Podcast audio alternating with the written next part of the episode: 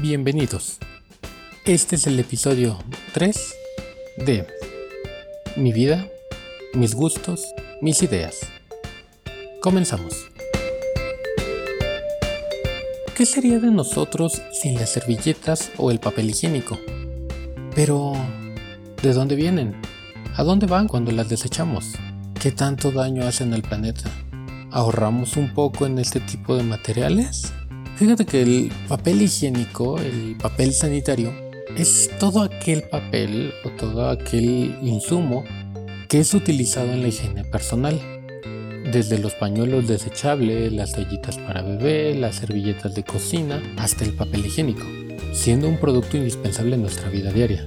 Sin embargo, este producto puede generar una cantidad de basura increíble que puede llegar a afectar al planeta y tus finanzas. Cuando vamos al súper, existe un universo de papel sanitario, pasillos enormes, comparando diferentes precios, marcas y demás.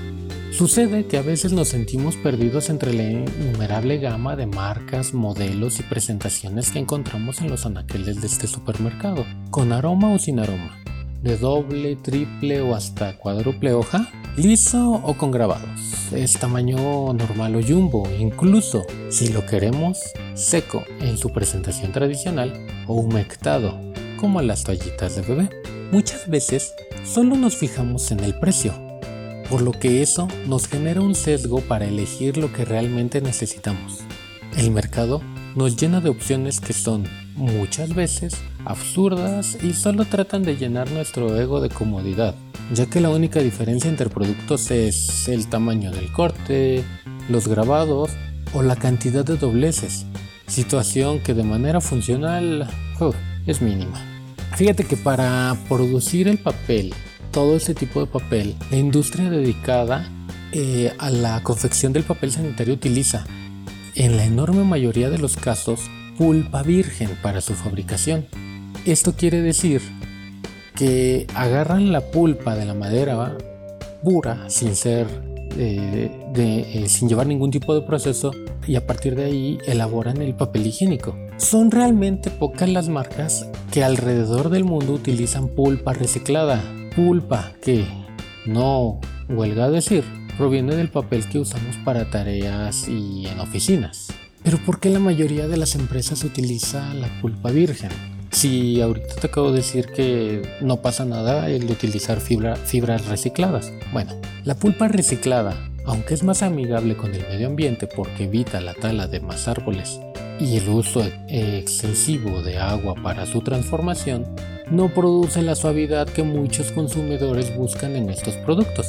Entre más blanco, más cantidad de pulpa virgen contiene. Ahora bien, es prácticamente imposible renunciar al uso del papel higiénico, sin embargo, podemos moderar su uso, beneficiando no solo a nuestro bolsillo, sino también al planeta.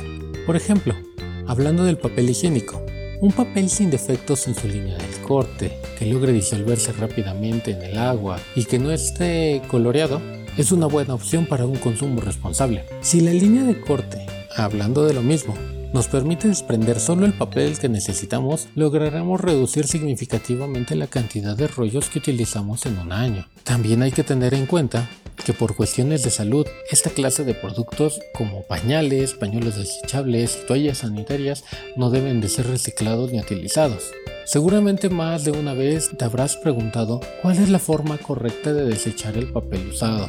Por higiene, conviene más hacerlo en la taza. No obstante, ten en cuenta la velocidad de disolución del papel que utilizas, pues si tarda mucho en disolverse puede llegar a tapar el drenaje. Ahora, por otro lado, si logra disolverse con facilidad, podemos desecharlo en la taza sin ningún inconveniente, evitando que el papel sucio termine en basureros al aire libre, donde, al secarse, las heces fecales, amibas y otros parásitos intestinales puedan volar al medio ambiente y ser un foco de infección a la salud humana.